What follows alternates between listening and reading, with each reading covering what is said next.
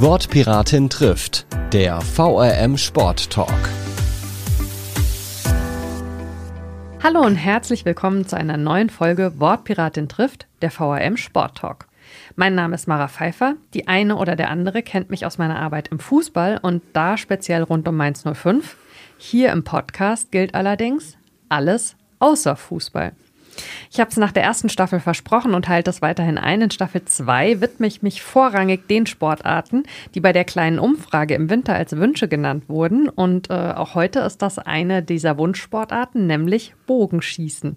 Dafür habe ich mir eine ganz tolle Gästin eingeladen, Susanna Bader von der Bogenschule Rhein-Main. Hallo, liebe Susanna. Hallo, liebe Mara. Danke für die Einladung. Ja, sehr gerne. Äh, und wir haben die tolle Möglichkeit, heute nicht nur über das klassische Bogenschießen zu sprechen, sondern auch über intuitives und meditatives Bogenschießen, äh, weil wir im Podcast aber ja eine Art Einsteigerinnenniveau anbieten wollen, also auch alle mitnehmen, die einen Sport so gar nicht kennen. Fangen wir erstmal klassisch an. Äh, Susanna, in meiner Vorstellung denken beim Bogenschießen erstmal alle an Wilhelm Tell und den Apfel. Allerdings habe ich nochmal nachgelesen, das war eine Armbrust. Aber ähm, wenn man so den Erstzugang zum Bogenschießen hat, hat man auch erstmal die Vorstellung, man schießt Objekte irgendwo runter oder wie ging das bei dir los? Ähm, bei mir ging das ganz, ganz früh los mit, äh, wir wollen Indianer spielen und dazu braucht man Pfeil und Bogen. Erste Überlegung, wie mache ich mir einen Bogen? Ein Ast, eine Paketschnur. Ja, und was nehme ich als Pfeil? Äh, einen anderen Ast. Dann habe ich das ausprobiert. Okay, so 1,50 Meter vielleicht. Also es war irgendwie komisch. Dann habe ich mir gesagt, dafür braucht man Profi-Ausrüstung. Und das war, sage ich mal, vor über 50 Jahren dann doch ein bisschen ein Problem. Meine Tochter hat mich dann aufs Bogenschießen gebracht durch ihre Fantasy-Romane, wo die Heldinnen reiten und Bogenschießen. Und dadurch bin ich auf die Bogenschule Rhein-Main aufmerksam geworden, habe dort einen Volkshochschulkurs Faszination intuitives Bogenschießen mitgemacht. Okay. Und diesen Kurs gibt es immer noch. Dreimal im Jahr bieten wir das an, im Frühjahr, im Mai, Juni und im September. Und dort lernt man alles Geschichte, das Material kennen, die Voraussetzungen, Sicherheitsregeln ganz groß geschrieben. Und dann geht es dann auch schon los auf die Wiese zum Üben. Sehr schön. Also Sicherheitsregeln bedeutet äh, vermutlich, dass ihr niemandem Äpfel vom Kopf schießt. Ähm, wer Richtig. den Podcast schon länger verfolgt, weiß, dass ich äh, mich immer sehr für das äh, Sportgerät interessiere. Ähm, sag doch gerne mal ein bisschen was dazu. Du hast ja auch schon gesagt, dass deine Faszination auch so mit dem Bogen irgendwie angefangen hat und der Frage, wie kann ich mir selber einen Bogen machen? Ähm, wie unterscheiden sich denn so diese Bögen? Was gibt es da für unterschiedliche Modelle? Also was man heute oft kennt, das sind die olympischen Sportbögen, das sind die Takedown oder Recurve-Bögen. Das mhm. sind die Sportbögen, da hängen so lange Stabilisatoren dran, da hängt ein Visier dran. Und damit kann man dann 90 Meter und weiter schießen. Und aus was für einem Material sind die? Die sind oft Holz, Fiberglas gemischt. Mhm. Während beim intuitiven Bogenschießen nimmt man wirklich reine Holzbögen aus einem Stück. Das heißt nicht unbedingt, dass es ein Stück Holz ist, wobei die Einsteigerbögen sind dann aus einem Stück Holz, ein Lianenholz, Manau, äh, gebaut, gemacht, geschnitzt. Und die, sag ich mal, schöneren oder anspruchsvolleren Bögen, die werden dann aus mehreren Schichten Holz laminiert. Das mhm. kann ähm, ein Nussbaumholz sein, das kann ein Exotenholz Wingwa sein, das kann Ahorn sein, das kann Esche sein, da kann eine Schicht Bambus drauf sein oder Olivenholz, da kann man sich so fast alles Holz denken. Oft wird bei den schöneren Bögen dann noch ähm, Stablecore oder Kunstholz mit eingearbeitet, um mhm. den Bogen einfach stabiler zu machen. Vor allen Dingen wird das gemacht bei den höheren Zuggewichten, also das sind dann so die Sportklassen.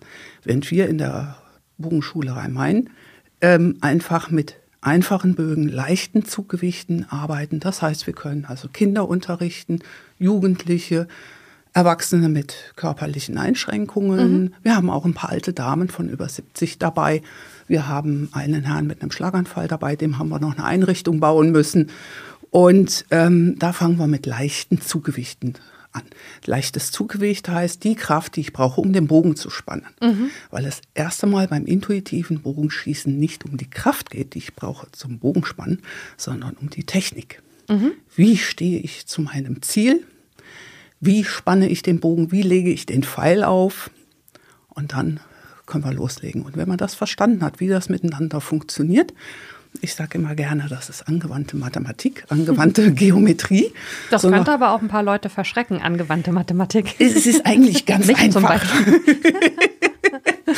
ja, im Prinzip der Pfeil, der Bogen ist immer gleich, der Pfeil ist immer gleich. Was nicht immer gleich ist, das bin ich. Weil Das- mein Körper ist das Instrument, mit dem ich arbeite. Das ist äh, ein äh, sehr, äh, eine sehr lustiger Zufall, dass du das so sagst. Ähm, ich bin nämlich über unsere Tochter auch mal so hobbymäßig haben wir, also ne, Bogenschießen, man geht irgendwie, was für euch wahrscheinlich um Himmels Willen, was machen die Leute da am Wochenende hoch auf die Platte, stellt sich da irgendwo äh, sein Ziel hin und äh, fängt an mit Bogenschießen. Und man hat dann ja so dieses Gefühl erstmal für sich selbst, eigentlich mache ich in jedem Durchgang alles exakt gleich, aber das Ergebnis ist immer ein anderes. Was ja bedeutet, dieser Eindruck, ich mache es immer gleich, kann nicht richtig sein. Deswegen, wenn jemand bei euch Bogenschießen lernt, wie vermittelt ihr genau dieses Körpergefühl? Also, weil es gibt ja quasi ein Zusammenspiel, würde ich mal sagen, der Instrumente und das eine Instrument ist der Bogen mit dem Pfeil und das andere Instrument bin ich selbst. Wie bringe ich die in einen guten Austausch miteinander? Also zum ersten, Pfeil, Bogen und Schütze bilden eine Einheit. Das heißt, ich muss einen passenden Bogen zum Schützen haben und den passenden Pfeil dazu. Das ist das eine. Und dann kommt es natürlich ganz viel darauf an, mache ich wirklich alles gleich? Bin ich wirklich richtig ausgerichtet auf mein Ziel? Wie stehe ich? Stehe ich im festen Stand? Dann kommt weiter die Aufrichtung im Körper. Wie stehe ich denn da? Im Prinzip die Quadratur des Kreises oder das Runde ins Eckige. Nee, das war was anderes. Alles außer Fußball, Susanna. Alles außer Fußball. Also es, ist, es gilt, Widersprüche äh, zu verbinden. Also ich stehe im festen Stand, aber relativ locker. Die Gelenke locker, in der Hüfte ein bisschen eingeknickt, ein bisschen nach vorne geneigt. Dann halte ich den Bogen in einem bestimmten Winkel und bitte nicht die Gelenke durchstrecken. Das gibt richtig fies Aua. Dann kommt es darauf an, wie halte ich denn den Arm. Die Kraft kommt hinten aus dem Rücken. Das heißt, die Schulterblätter hinten nach hinten bringen, dann kommt die Schulter nach hinten und wenn ich dann den Arm so leicht gebeugt, ich sage immer Balletthaltung, dann hatte jeder Schüler hoffentlich ein Bild im Kopf, hält den Bogen ein bisschen schräg, schaut auf sein Ziel und dann kann er loslassen. Und dann kommt es darauf an, wenn ich dann ankere, je nach Schießtechnik gibt es da 150 verschiedene oder noch mehr Variationen.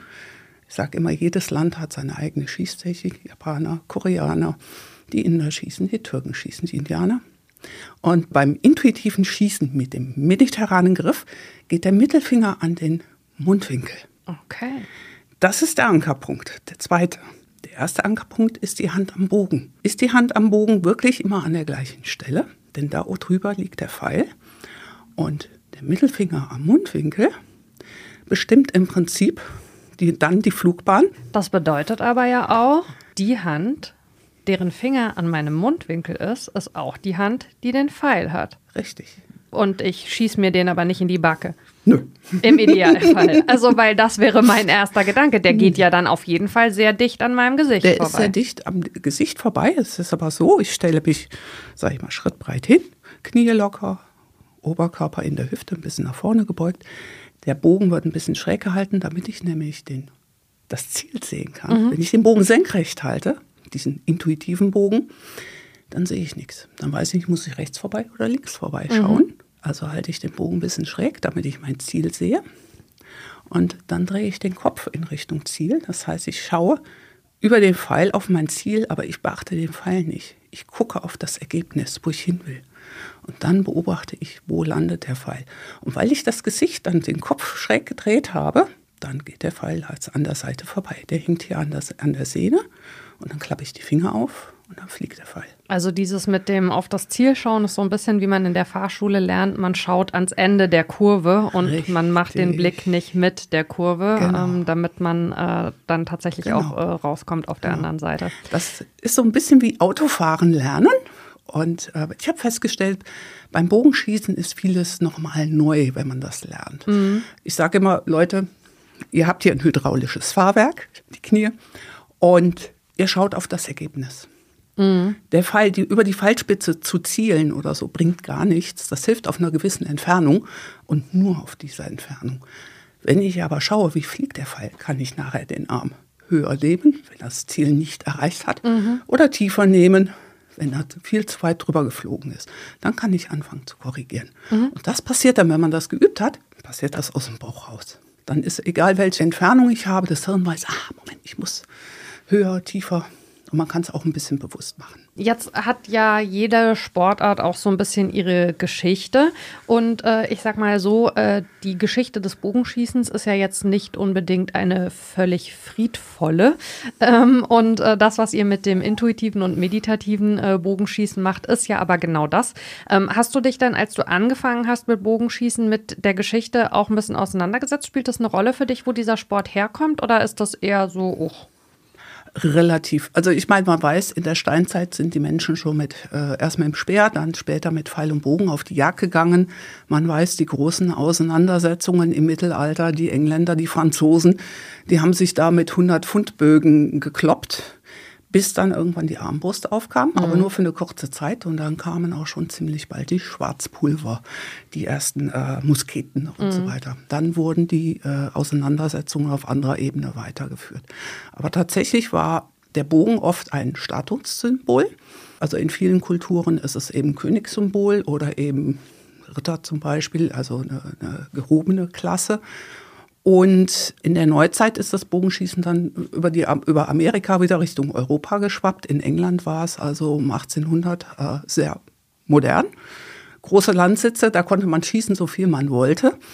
Und in der Neuzeit ist das jetzt, äh, sage ich mal, so die letzten vielleicht 10, 15 Jahre modern geworden, weil man eine Methode hat gefunden hat, wo man selber als Mensch zur Ruhe kommen kann, sich auf das konzentrieren kann was man tut. Mhm.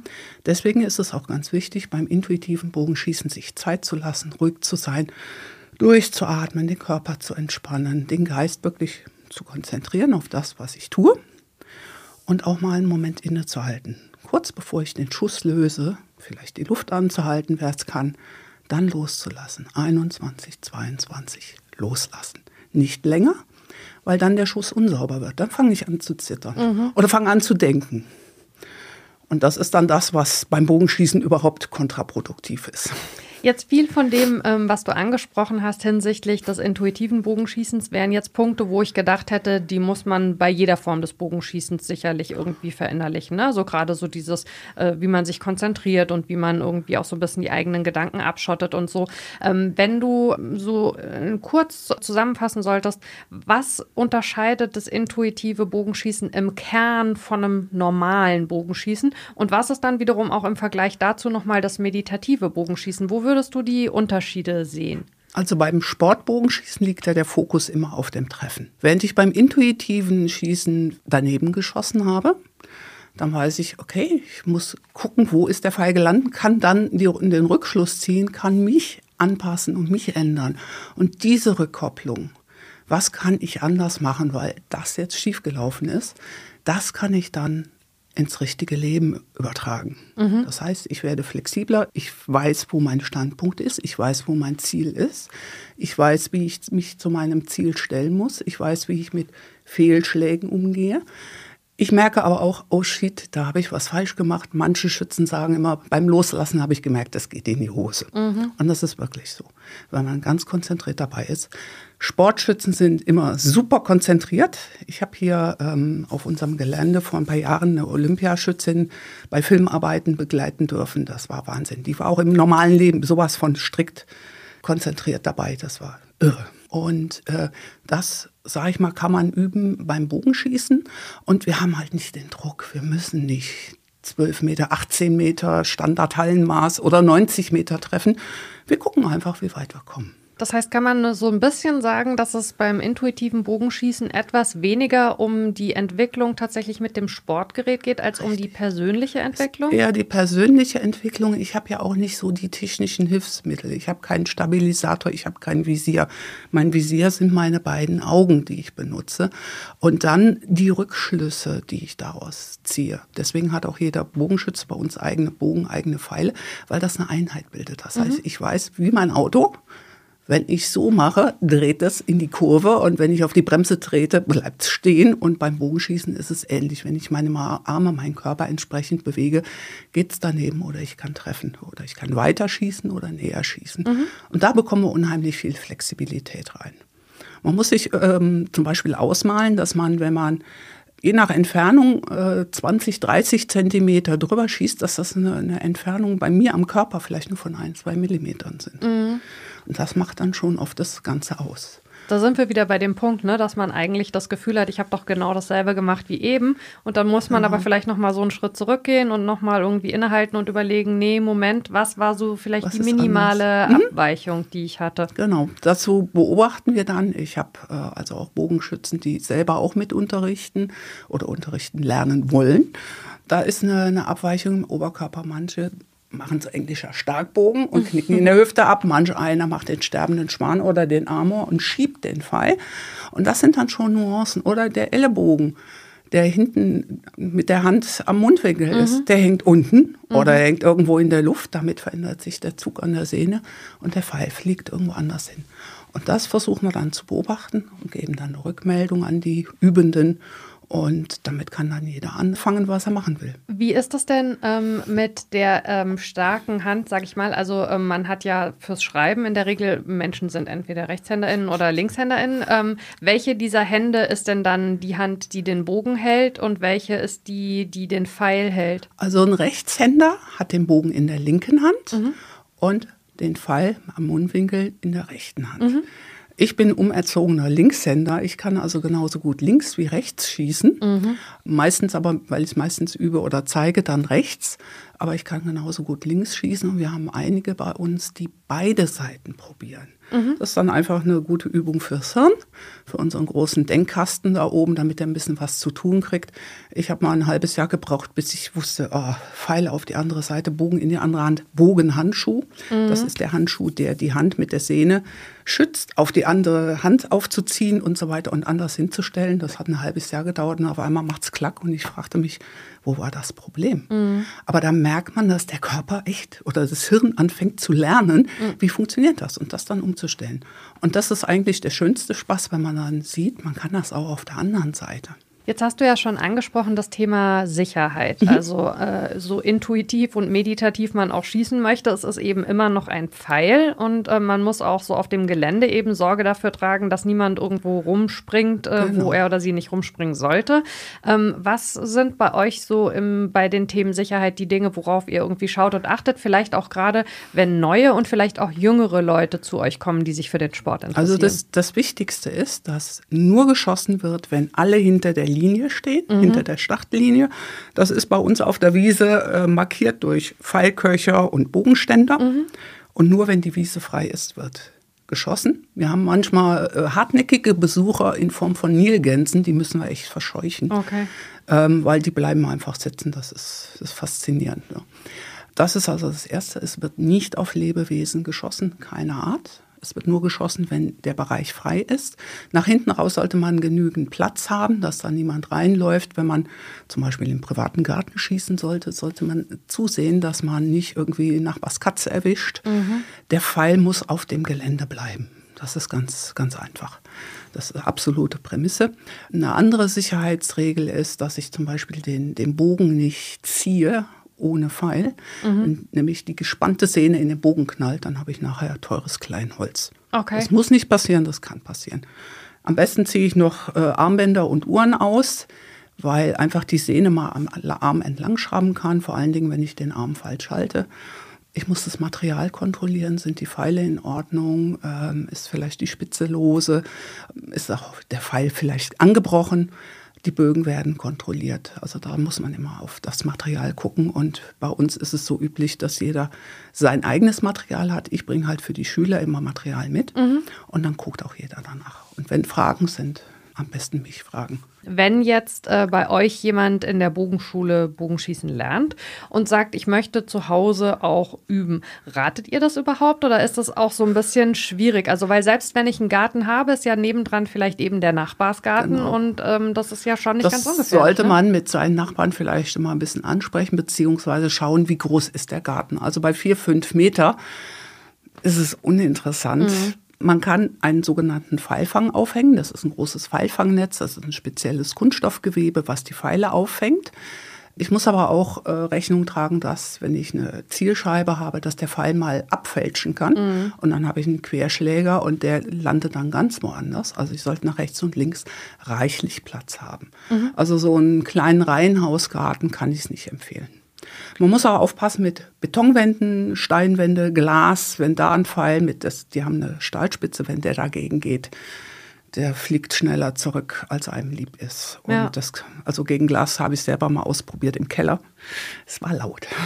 Okay. Aber die Scheibe ist ganz geblieben. Also, also am besten ordentlich Platz. Genau, halten wir fest, äh, Sicherheitsvorkehrungen äh, entweder treffen, äh, auf jeden Fall auf ausreichend Platz äh, achten oder am besten eben äh, einfach in einer gehen. entsprechenden äh, Anlage üben.